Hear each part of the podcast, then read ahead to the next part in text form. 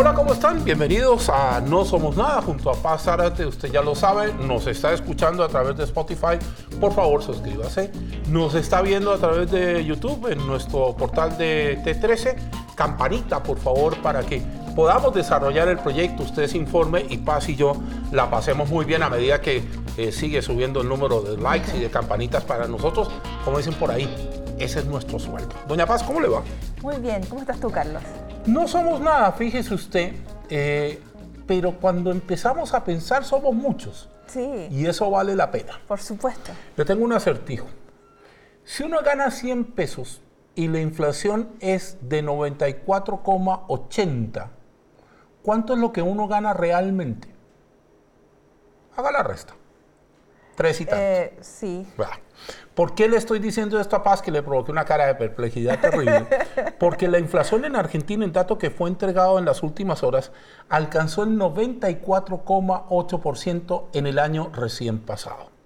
Para que usted se dé una idea, si la inflación es 100, perdón, si el sueldo es 100 y la inflación es 94,8, usted gana realmente de 8 a 5, 2, gana 5,2 pesos. pesos. Eso es lo que usted puede invertir para vivir, para lo que fuera.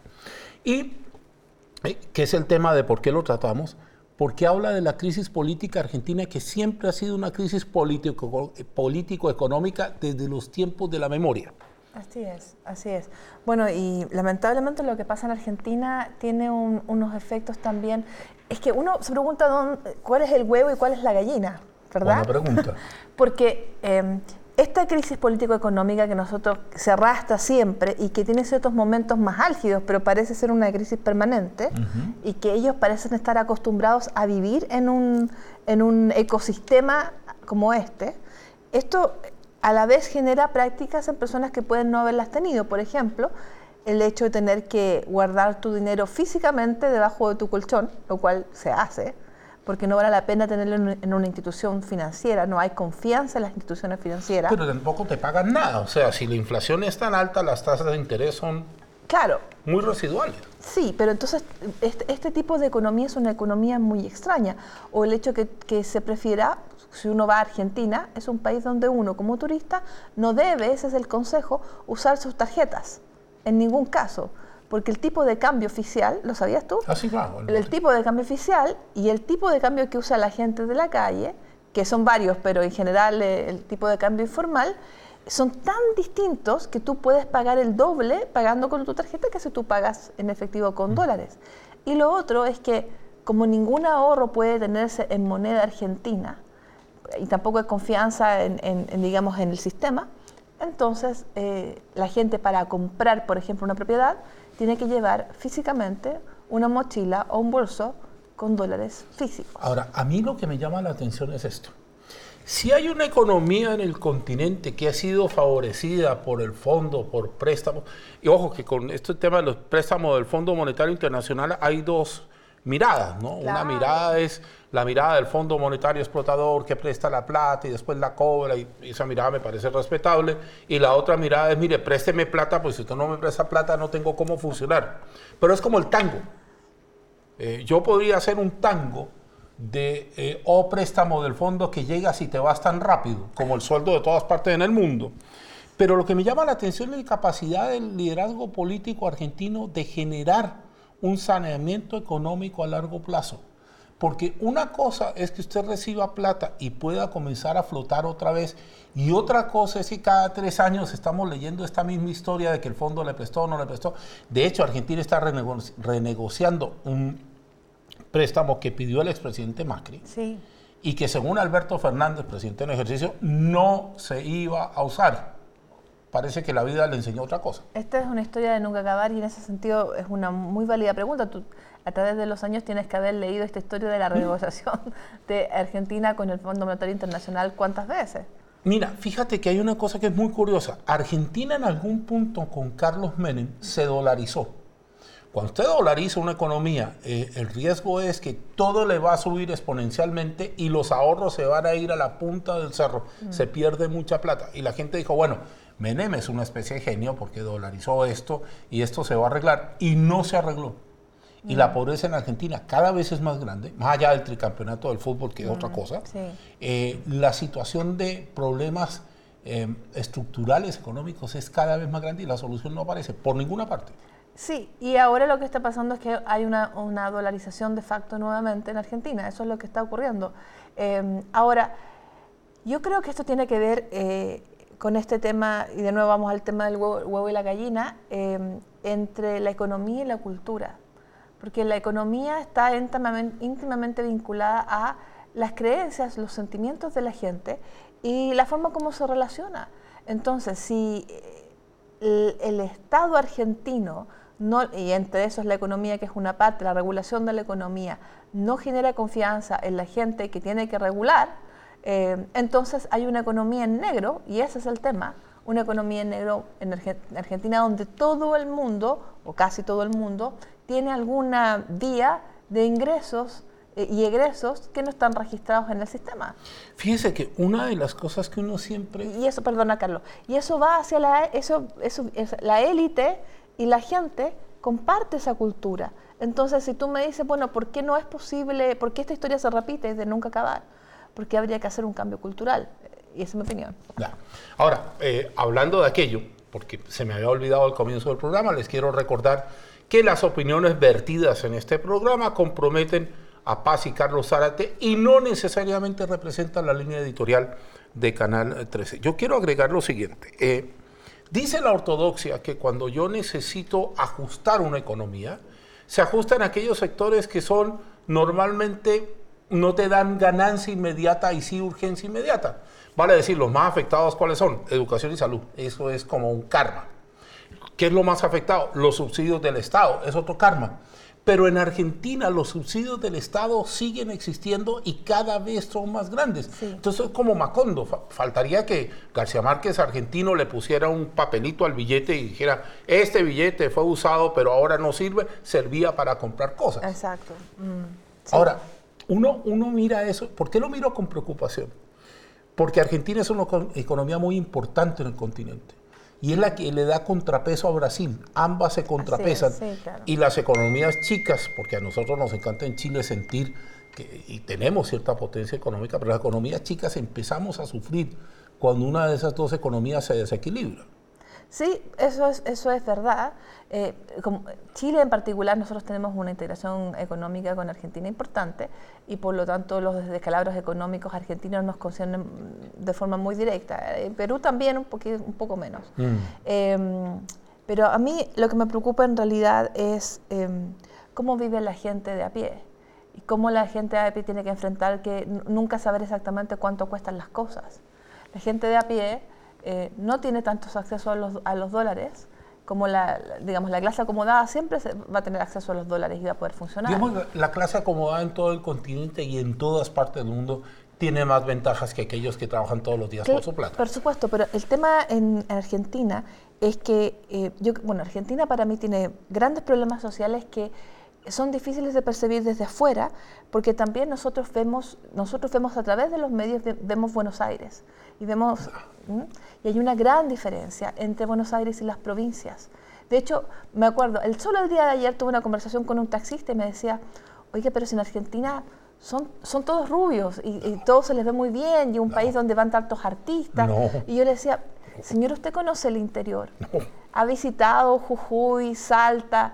Eh, la región limítrofe con Paraguay o con Bolivia. exacto, la región que, limítrofe.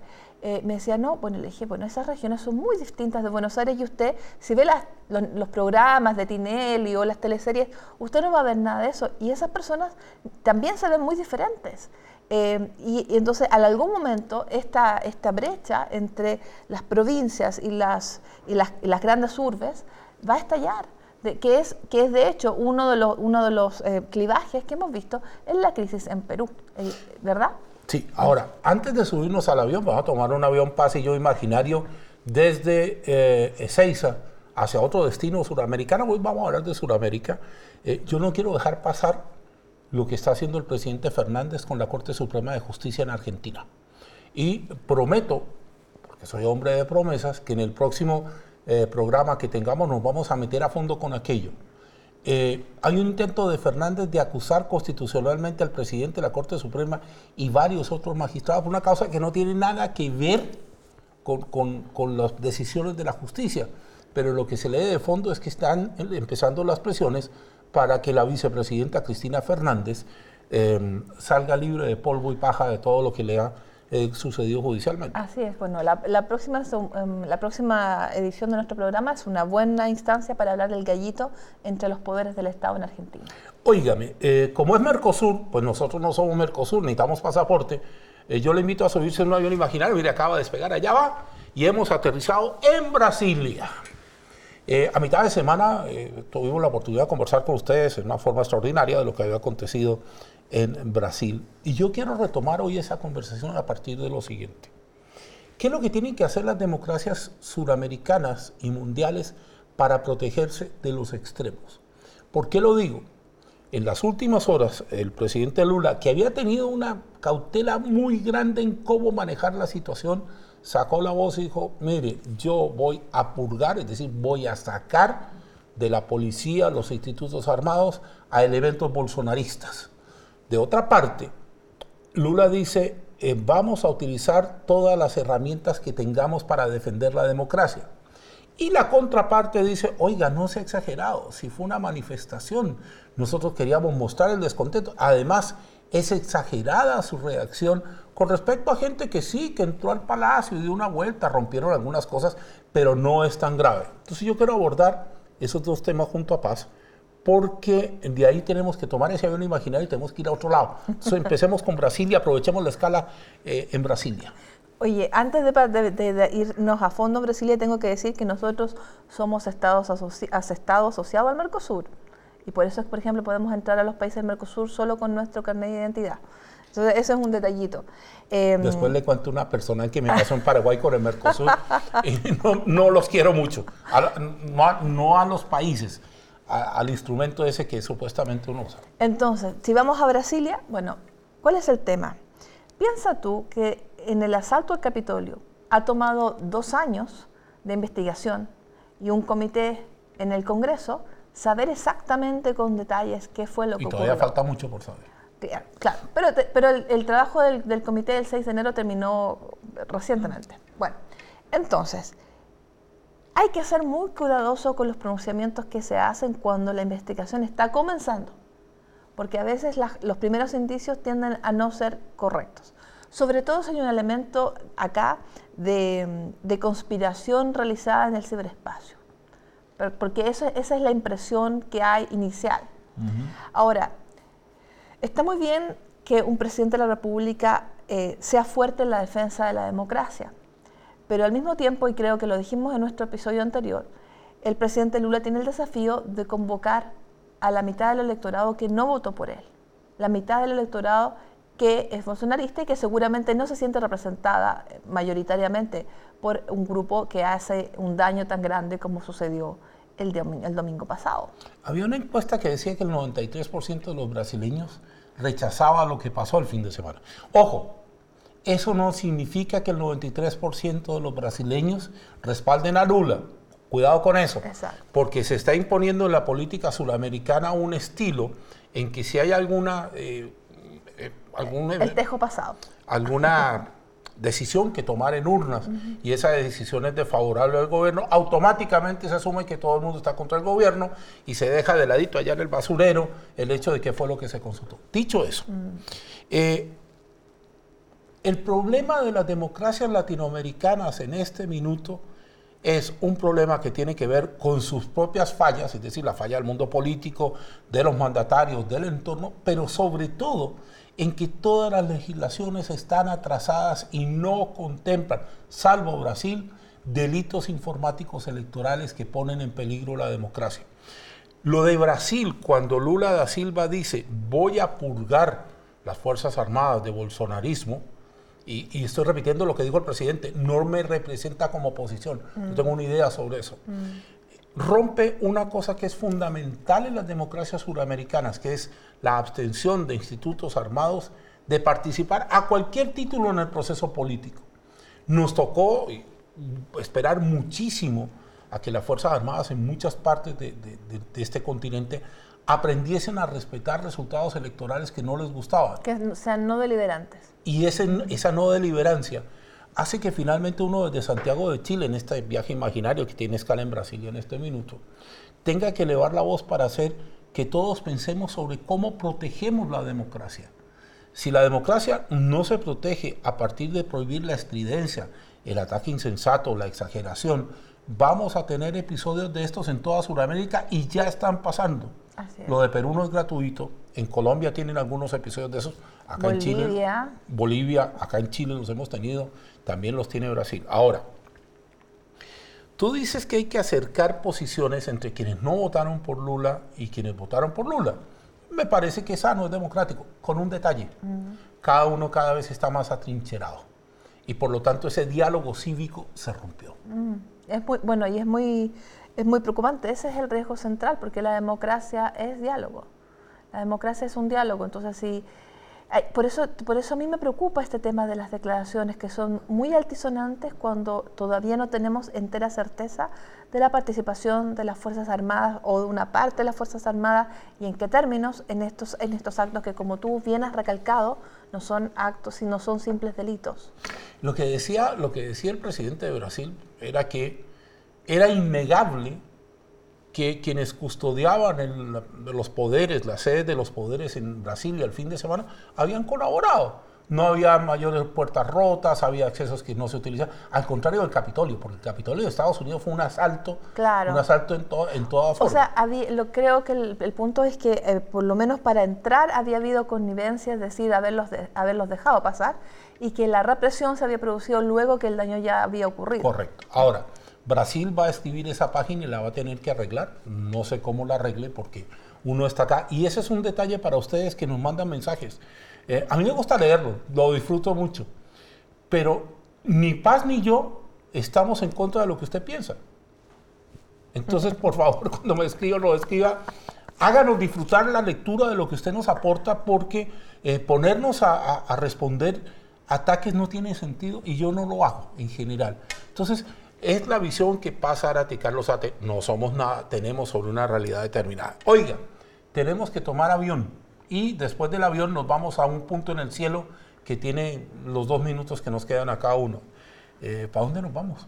Eh, ¿con, los minutos extra? No, no, no, no. Ah, bueno. El último destino. El, último destino. Que la Monse está hoy generosa, tenemos un poquito. El, el último destino, según habíamos mencionado, era Biden y, los, y, sus, y, sus, papeles perdidos. Ah, pero le ofrezco una cosa. Mire, yo voy a archivar los Biden Papers porque usted me dijo un tema que yo sé que a usted le gusta mucho, que es el tema de la recuperación cultural. Dediquémosle un pedacito y en programa posterior hablamos de los Biden hablamos de los Biden Papers. Eh, yo hace mucho tiempo, de hecho, quería plantear este tema porque ahora se ha ido acelerando el diálogo entre Grecia y el Reino Unido, eh, porque el Museo Británico es un museo estatal para que eh, los mármoles del Partenón, que llevan 200 años en Londres, vuelvan a Atenas. Y eso es un hito en la historia del eh, derecho internacional del patrimonio cultural. Es un hito también para los museos del mundo y creo que marca un, marca un derrotero eh, particular, porque si bien ha habido iniciativas en museos europeos y, también tengo que mencionar en esto dos museos importantes de los Estados Unidos, el Met en Nueva York y el Museo de la Universidad de Yale. Em, esto es particularmente importante porque el Museo Británico es el más renuente, el más reacio a, considerar estas, estas iniciativas. Eh, ahora, hay que decir que este mm, este retorno sería en calidad de un préstamo, posiblemente un préstamo permanente, quizá, eh, quizá intercambiando alguna pieza, es decir, que vayan también a préstamo a Londres algunas otras, pero es un comienzo. El, el gobierno griego está expectante, hay que mm. decir que está en los tiempos modernos. Esta es una campaña que Grecia, una idea que Grecia jamás ha dejado de lado y en los temas modernos, eh, la figura que encabezó y que llevó adelante esta campaña y que habló incluso en la Universidad de Oxford al respecto, eh, para, para, concientizar a nivel de la élite acerca de la importancia de esta devolución fue la actriz Melina Mercuri, que fue ministra de Cultura de Grecia. Nombre que estaba pensando, cuando usted empezó a hablar estaba pensando en eso. Que es la canción de Camilo VI, Melina, es acerca de el esfuerzo de Melina para, bueno, en el exilio, para tratar de llevar a la diáspora esta noticia de la alegría del retorno algún día eventual de estas piezas que son el corazón de la cultura griega. Ahora usted me tiene que preguntar por qué tengo esta sonrisa en la cara. ¿Por qué tienes esta sonrisa? Porque me parece inaudito que un museo británico le devuelva a título de préstamo a Grecia algo que es griego. Sí, totalmente de acuerdo. déjame déjame terminar. ¿En qué sentido? En que uno puede entender el, el, interés de la cultura universal, yo eso lo entiendo. De hecho, hay un Moai por ahí que tiene que volver a Chile.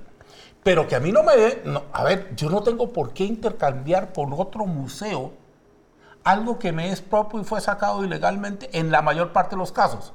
No me sé la historia exacta de los frisos estos del, del Partenón, pero sí sé que hay muchos museos, de los cuales he visitado algunos, el Met, por ejemplo, que me encanta, y algún otro museo por ahí, en el que uno empieza a mirar y dice, la colección africana en Washington, un museo espectacular. Sí, sí. Y siempre me pregunto cuántas de esas piezas realmente salieron de sus países de origen legalmente. Por supuesto. Y le pone acento, para ir Mm, contigo, al hecho de que tiene que haber una normativa internacional más acuciosa con respecto al tráfico de piezas de cultura eh, originales, por llamarlas de alguna forma. Sí, lo que pasa es que hay muchas piezas eh, donde no se ha podido trazar hacia atrás porque estos son piezas que han integrado a las colecciones de estos museos hace siglos.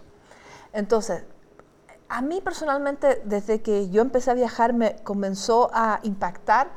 Por ejemplo, me acuerdo haber estado por primera vez en la fila para entrar al Museo Británico hace muchos años envidia. y que la- el argentino que estaba al lado me, me dice, no importa la cola, tienes que, tienes que ver esto, yo era estudiante, tienes que ver esto porque aquí está toda Grecia y toda Roma. Y luego haber hecho otra cola en el Museo Jacques Chirac en París, eh, tienes, que- otra persona me dijo, tienes que ver esto porque aquí está, aquí está toda la Polinesia y aquí está toda África. Doble envidia. Y, y- y- y- y a medida que tú te maravillas, por supuesto, al ver esto, esta colección tan enorme, también piensas, ¿cómo es posible que las- la cultura de las cuales estas piezas provienen no tengan acceso a ver su propio arte? Entonces, aquí hay que hacer un reconocimiento. En los últimos años, el, el estadista, el jefe de Estado que ha tenido un plan, una visión más completa sobre la justicia de esta causa, es Emmanuel Macron, quien creó una comisión para la devolución de las piezas eh, africanas eh, de, forma, de forma numerosa de Francia, devolver a, a África. Y esa comisión que trabajó durante un año, un poco más, eh, estableció que efectivamente que eso era una medida de justicia y de derechos humanos. Y a partir de eso hay un movimiento en, en Alemania, en Holanda, en Bélgica y ahora en Reino Unido que es muy positivo y que quizás también beneficia a Chile si es que Chile continúa con su petición. Se nos acabó el tiempo. Eh, es lo que me estaba diciendo, lo digo, se nos acabó el tiempo. Eh, yo dije que no iba a decir minuto de confianza y se me pegó el término. No voy a decir palabras a cierre. Eh, Paz, te quedan 60 segundos, ya, fácil. Estamos muy enredados con eso. bueno, a- ya hablé, hablé de mi tema favorito, que son, que es, eh, que son bueno, los- los- la, la repatriación cultural, pero si queda un minuto de confianza, solo quiero decir algo muy cortito eh, acerca, de, acerca de lo de Shakira, que está en todas partes. Perdón que lo diga. No hay además- problema. Eh, porfa, no nos diga frívolo. Aquí los Muy- que escogemos muy los temas somos cortito, nosotros. Muy cortito. Eh, comparto lo que ha planteado, y lo- no en esta ocasión, sino que anteriormente Taylor Swift, que hay un poquito de sexismo en esto, cuando se critica a la mujer por hacer una, una canción de despecho, que es un género dentro de la música. Eh, es distinto el estándar cuando escribe el hombre escribe de despecho que cuando escribe la mujer. Eh, eso, independientemente de lo que uno piense de Shakira, de la canción en particular, de su estilo, De de, la- Piqué. la- de Piqué, de lo- eh, sería bueno que el estándar fuera más, más parejo. Yo le quiero agregar una cosa. Yo siempre le agrego cosas a Paz y Paz me agarra afuera y me... Eh, yo estoy preocupado de otra cosa. A mí la canción como canción es un problema de Shakira, ya verá, no tengo nada que ver. Estoy preocupado de los hijos, de Sasha y de Milan, que cuando crezcan van a tener que revivir esta página. Y no sé, de verdad, si una, eh, un, un quiebre de estos, ojo, no estoy diciendo que no ocurra, estoy pensando en otra cosa. Si un quiebre de estos, pensando en los chicos, beneficia a alguien. Ahora, el despecho es democráticamente de cada uno y cada uno lo hace durar lo que quiere y dice lo que le corresponda, ahí no hay nada que decir. Pero los chicos sí. Y los chicos van a quedar expuestos ahora y un poquito más adelante a cualquier cosa. De acuerdo. Hay formas y formas de separarse, ¿verdad? Eso yo creo que es importante decirlo. Aunque hoy, hablando con varias amigas sobre el tema temprano, porque esto está en todos los chats, mis amigas me decían, bueno, eh, le dicen a Shakira que por qué no pensó en sus hijos, por qué no se lo dijeron al papá cuando también no se supo separar de, manera, de manera civilizada de, Shakira, provocando en ella esta, lo que le está pasando. Digamos. Mm. Bueno, eso sobre los dobles estándares y nuestra cultura patriarcal. Voy a poner la otra cara. No, mentiras, tengo una sola, que es esta. Eh, yo quiero usar mis segundos para hablar de 1985, la película que significó a Argentina obtener el Globo de Oro a película de habla no inglesa. Eh, ¿Por qué quiero hablar de 1985 y concretamente de Ricardo Darín? Más allá de que es un excelente actor, eso también está en discusión. usted podrá pensar, eh, eso ya es cosa tuya, usted podrá pensar lo que quiera de estas dos cosas que hemos dicho. Yo celebro lo decididos que son los cineastas argentinos para enfrentar su historia cercana y que no le regalan nada a nadie y que no le tienen miedo a nadie. Estracer, el fiscal, si usted lo quiere buscar, el que personifica a Darín, está en YouTube y usted puede escuchar un discurso de algo que es una piedra angular en los derechos humanos de nuestro continente, que es cómo enfrentar a una dictadura que como la Argentina asesinó a tanta gente. Y eso finalmente habla de que las sociedades comienzan a sanarse cuando son capaces de revisar su historia. Y el cine, el arte es una forma de revisar la historia y también de sanar heridas. ¿Usted qué es mío? Nada. Perfecto. A ustedes muchísimas gracias. Queda disponible para que usted nos haga los comentarios en el sorteo en YouTube, que es donde leemos más frecuentemente. Y cualquier aporte es bienvenido con el cariño y la altura que nosotros les damos a ustedes y que esperamos de vuelta. Sería. Hasta luego. Muchas gracias. Hasta la próxima.